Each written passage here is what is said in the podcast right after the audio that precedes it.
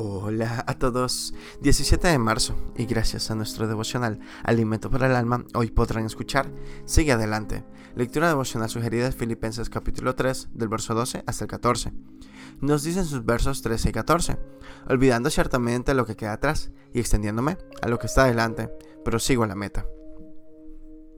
Si estás leyendo esta reflexión no es casualidad, Dios quiere decirte algo. Dios se vale de muchos medios para hablarte, para mostrarte el camino y enseñarte algo, incluso para corregirte y que adquieras sabiduría.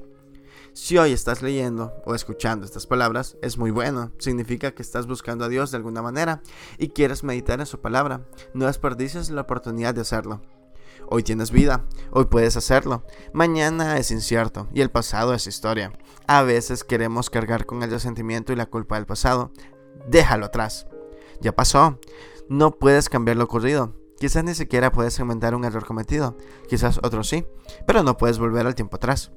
Tú no puedes culpar a otros sobre tus malas decisiones, cada uno es responsable de sus propios actos, así como no puedes cambiar el color de piel con el que naciste, no puedes elegir la familia que tuviste o la circunstancia en la que fuiste criado. Si pasaste por dolorosas o amargas experiencias en tu infancia o juventud, pero hay algo que está en tus manos todavía puedes cambiar tú.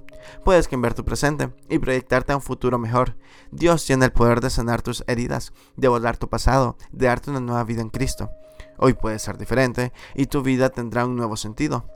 Pídele con fe que te ayude en el proceso. Cualquier obstáculo que creas es difícil de superar. No olvides que para Dios nada es imposible. Él está contigo. Devocional escrito por Luisa Canán en Paraguay. Dios hace nuevas cosas todas Créelo. Muchas gracias por escuchar.